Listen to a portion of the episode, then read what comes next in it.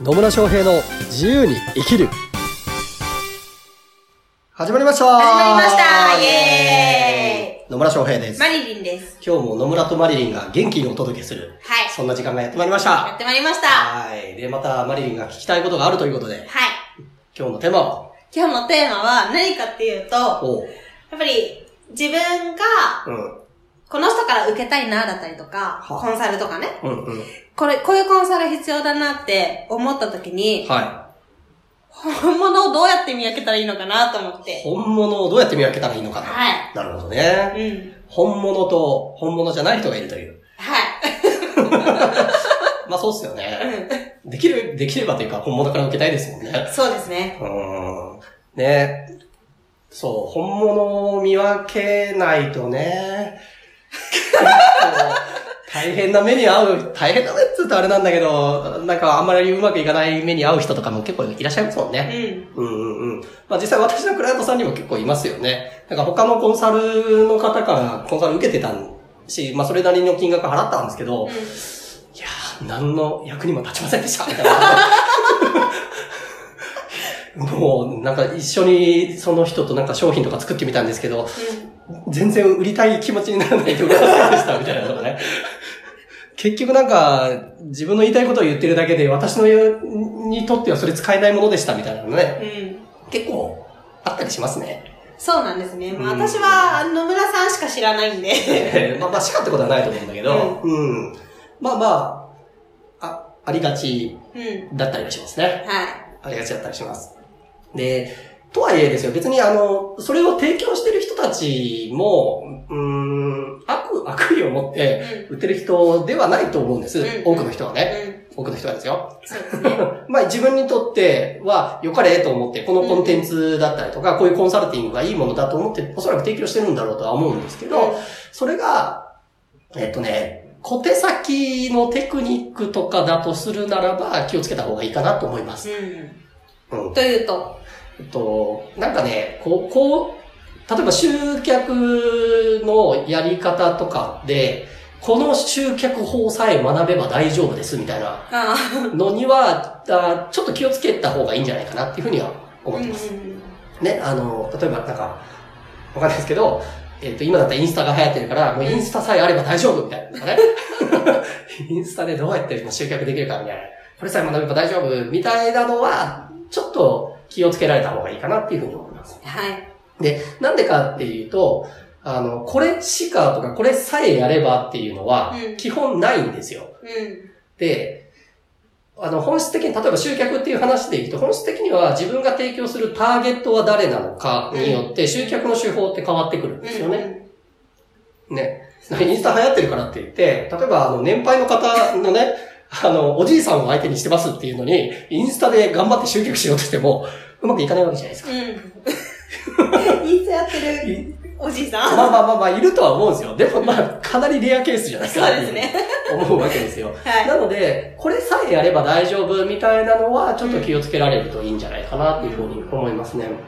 なので、あの、まあ、本物、本質的なことを伝えてるかどうかっていうのを、うん見られるといいんじゃないかなと思います。うん。なんか小手先のテクニックうみたいなんで、えっと、例えば、あ検索順位上げる SEO をこうやればいいんです、みたいなんだったりとか、あまあ、さっき言ったようなインスタのね、集客の仕方だったりとか、えーあの公式 LINE アカウントでどうのこうのとか、うんもちろんそれもいいんですよ。うん。別に悪いものではないので、うんそれは使えばいいんですけど、ただ、もっとビジネスにおいては本質的に知っておく必要性があるものがあるわけですよ。うん。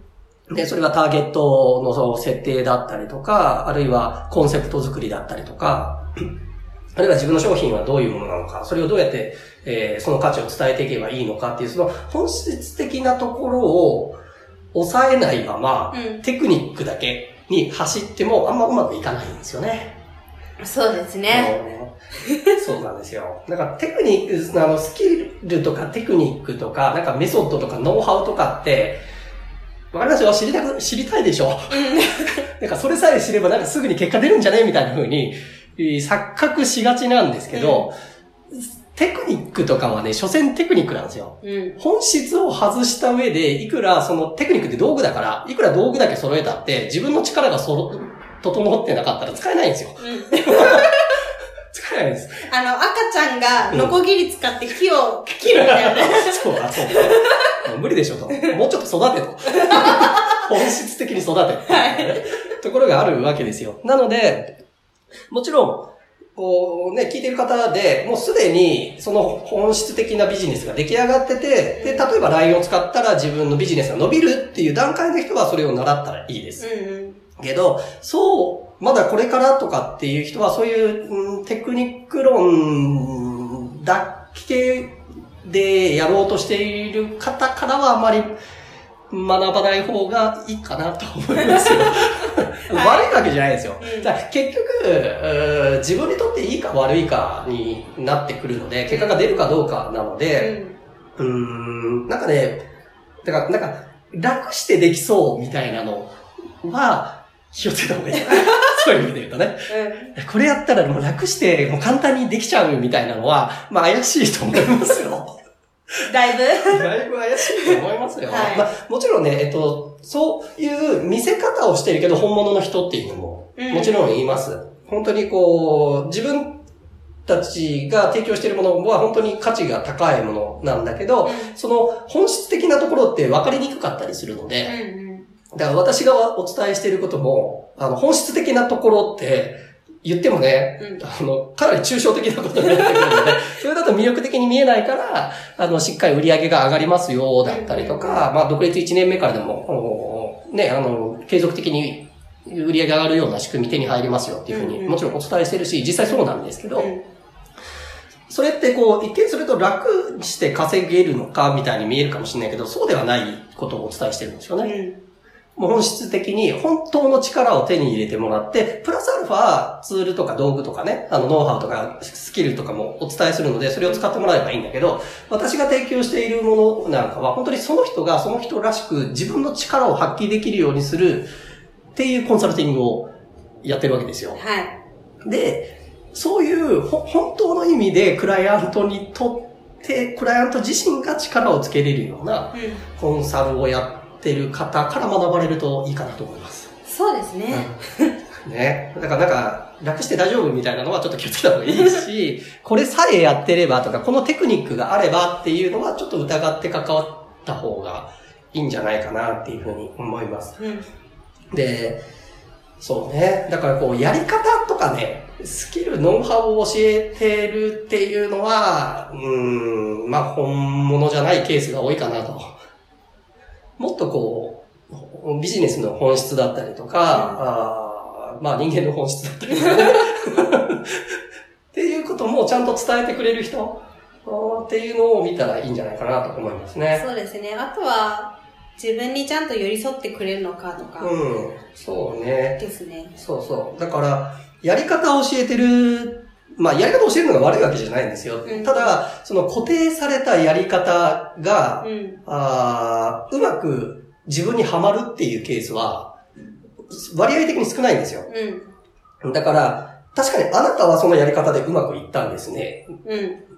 ね、例えば講師の方々が、まあ自分の成功したパターンっていうのを体系化して教える。もう別に悪いことじゃないですよ。うん。ただ、そのやり方が固定していて、こうやらなきゃならないみたいなね。うんうん。あるいはこれさえやってれば大丈夫みたいなんだと、それってこう、はあの、柔軟性に欠けるというか、うん。応用ができなかったりするので、ハマる人はハマるんですよ。うんうん。だから1割2割の人は成功するかもしれないんだけど、残りのね、8割9割の人はそのやり方がハマらないから、まあ、け結果が出ませんでした、みたいなのに陥りがちなんですよね。だから、うーん、やっぱ、それぞれの人、まあ、クライアントさんうんっていうのには個性があるから、うんその個性を見ながら、あと、適切にコンサルティングしてくれる方かどうかっていうところは見ていただいた方がいいかなと思います。そうですね。うん。はい。まあ、講座に関してもそうですね。まあ、うん一対多の場合は、あの、そこまでこう、一人一人に対するケアっていうのはない場合もあると思うんですけど、まあ、そこでもね、単なるやり方を教えているのか、そうではなくて、自分、あの、受講生の方々が自ら力を、つけていく、うんその考え方だったりとかね、あの、を教えてくれる人っていうのが本物になってくるかなと思います。うん。だから、やり方とかね、あの、教えるんではなくて考え方とかね、うん。まあまあ、あの、あり方とかね、うん。その辺を本当の意味で伝えてくれる人かどうか。で、ここは、あの、その講師とかコンサルの方が本当にそういう風に生きてるのかっていうのを見ながらね、はい。ね、口だけで言っているのか、あ本当にその人は、あの、こう思いって自分の言葉でちゃんと喋ってるんだなとかね、うん。そういうところって結構直感的に分かったりもするので、そうですね。うん。なので、なんかね、見た、見た目のね、楽にかけすげそうとかね、これさえやってれば大丈夫そうみたいな、その、見た目、見た目というかな、うん、その表面的に見えているところだけじゃなくて、あの、本当にその方が伝えようとしているものが何なのかっていうのをね、うんうん、まあその人を見る。この人は信頼できそうなのかどうかっていうところを見ていただければいいかなと思います。はい。はい。で、まあ最終的にはですね、本、あの、実際受けてみないとわからないっていうこともあります。うん。なので、いずれにしろ自分で選択してみてくださいということなので、この人から習いたいとか、うんこの人から学びたいっていうふうに直感的にも、あるいは、直感的じゃなくて、理論的にというか、ううんうん意識的にも、この人だなっていうふうに思う人がいるんであれば、その方から受けてみればいいと思いますよ。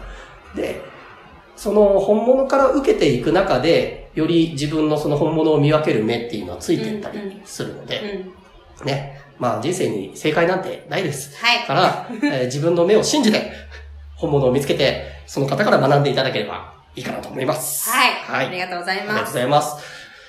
今日も最後までお聞きいただきありがとうございます。ありがとうございます。ね、えー質問とかコメントなどありましたら、ぜひ、どんどん送ってください。はい。はい。それではまた次回お会いしましょう。さよなら